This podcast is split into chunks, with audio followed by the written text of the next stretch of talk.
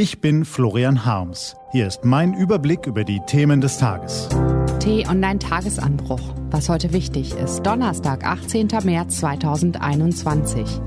Die Lage nicht mehr im Griff. Die Corona-Infektionszahlen steigen schneller als je zuvor. Deutschland schlittert ohne klare Gegenstrategie in die dritte Welle. Verantwortlich sind nicht allein Politiker. Gelesen von Ivi Strüving. Was war? Wieso herausfordernd? Was war denn? Na, während Sie geruht haben, ist die Zahl der Corona-Infektionen weiter gestiegen. Das Robert Koch Institut veröffentlicht sie alle 24 Stunden, aber natürlich rattert der Zähler auch zwischendrin weiter. Mehr als 13.000 neue Fälle kommen täglich hinzu.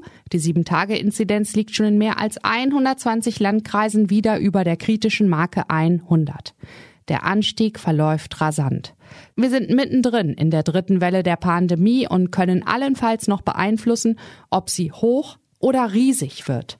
Wir werden kurz nach Ostern eine Situation haben wie um Weihnachten herum, warnt Herr Drosten. Zugleich erwecken die politisch Verantwortlichen den Eindruck, dass sie die Lage nicht mehr im Griff haben. Sie meandern zwischen Lockdowns und Lockerungen hin und her, eine klare Linie ist nicht zu erkennen.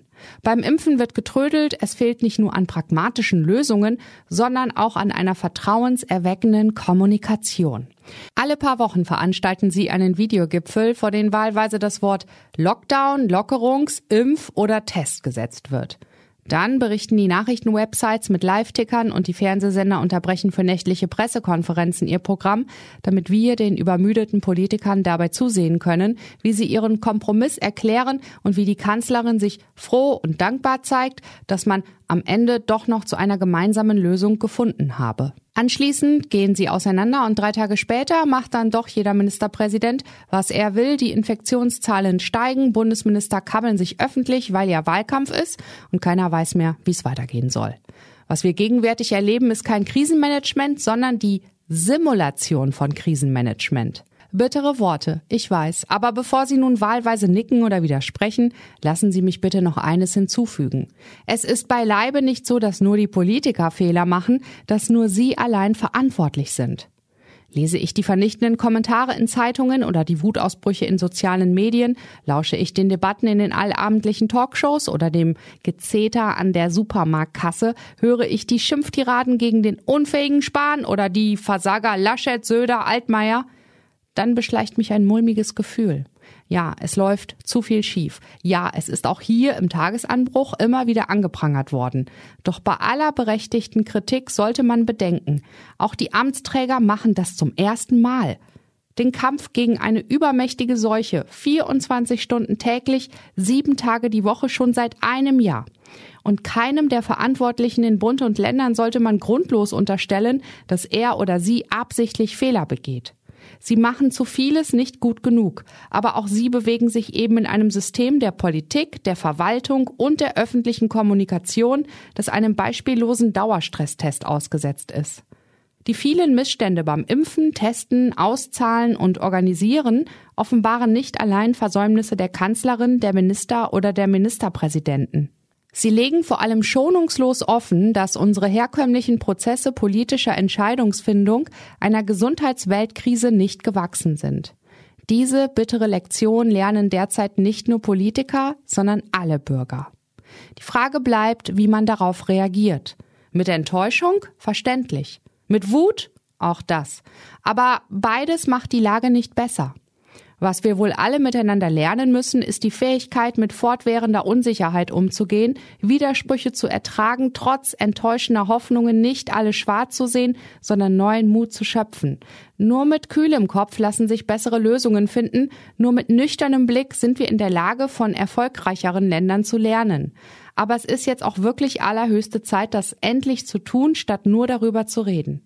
Schon Ende vergangenen Jahres war absehbar, dass die effizienteste Strategie bis zur Herdenimmunität durch Massenimpfungen darin besteht, möglichst wenig Infektionen zuzulassen. Das Ziel ist die Null. Andernfalls bewegt man sich in einem permanenten Jojo-Modus aus Lockdowns und Lockerungen und der ist nervenaufreibender, teurer und vor allem tödlicher. Wer eine harte Krise beenden will, muss harte Entscheidungen treffen. Halbherzige Schritte schaden mehr, als sie helfen. Vielleicht beherzigen wir das ja bei der nächsten Pandemie. In der gegenwärtigen Krise aber, so sieht es leider aus, müssen wir erst einmal Lehrgeld bezahlen. Nicht nur die Entscheider an den Hebeln der Macht, sondern wir alle. Was steht an? Die T-Online-Redaktion blickt für Sie heute unter anderem auf diese Themen. Der Gesundheitsminister hat den Einsatz des Impfstoffs von AstraZeneca ausgesetzt. Die Weltgesundheitsorganisation hat ihn gestern nochmal ausdrücklich empfohlen. Heute Nachmittag gibt auch noch die EU-Arzneimittelbehörde EMA ihren Senf dazu. Und wie sich das Debakel auf die Impfkampagne und den Impfgipfel am kommenden Montag auswirkt, beschäftigt heute auch die Ministerpräsidentenkonferenz. Einen steht fest, das Kommunikationschaos hat das Vertrauen vieler Bürger in den Impfstoff zerstört. Auf t-online.de finden Sie eine repräsentative Umfrage, der zufolge misstrauen dem Impfstoff von AstraZeneca nun 39 Prozent der Befragten. Mit der Vorstellung des neuen unabhängigen Gutachtens des Strafrechtsprofessors Björn Gerke soll die Aufklärung des Missbrauchsskandals im Erzbistum Köln endlich vorangehen. Es ist damit wohl nicht zu hoch gegriffen, den heutigen Donnerstag als ein Schlüsseldatum für die katholische Kirche zu nennen. Ab 10 Uhr bekommen Sie auf t-online.de den Live-Blog von der Pressekonferenz. Diese und andere Nachrichten, Analysen, Interviews und Kolumnen gibt's den ganzen Tag auf t-online.de. Das war der t-online-Tagesanbruch vom 18. März 2021, produziert vom Online-Radio- und Podcast-Anbieter Detektor FM. Den Podcast gibt's auch auf Spotify. Einfach nach Tagesanbruch suchen und folgen. Ich wünsche Ihnen einen frohen Tag. Ihr Florian Harms.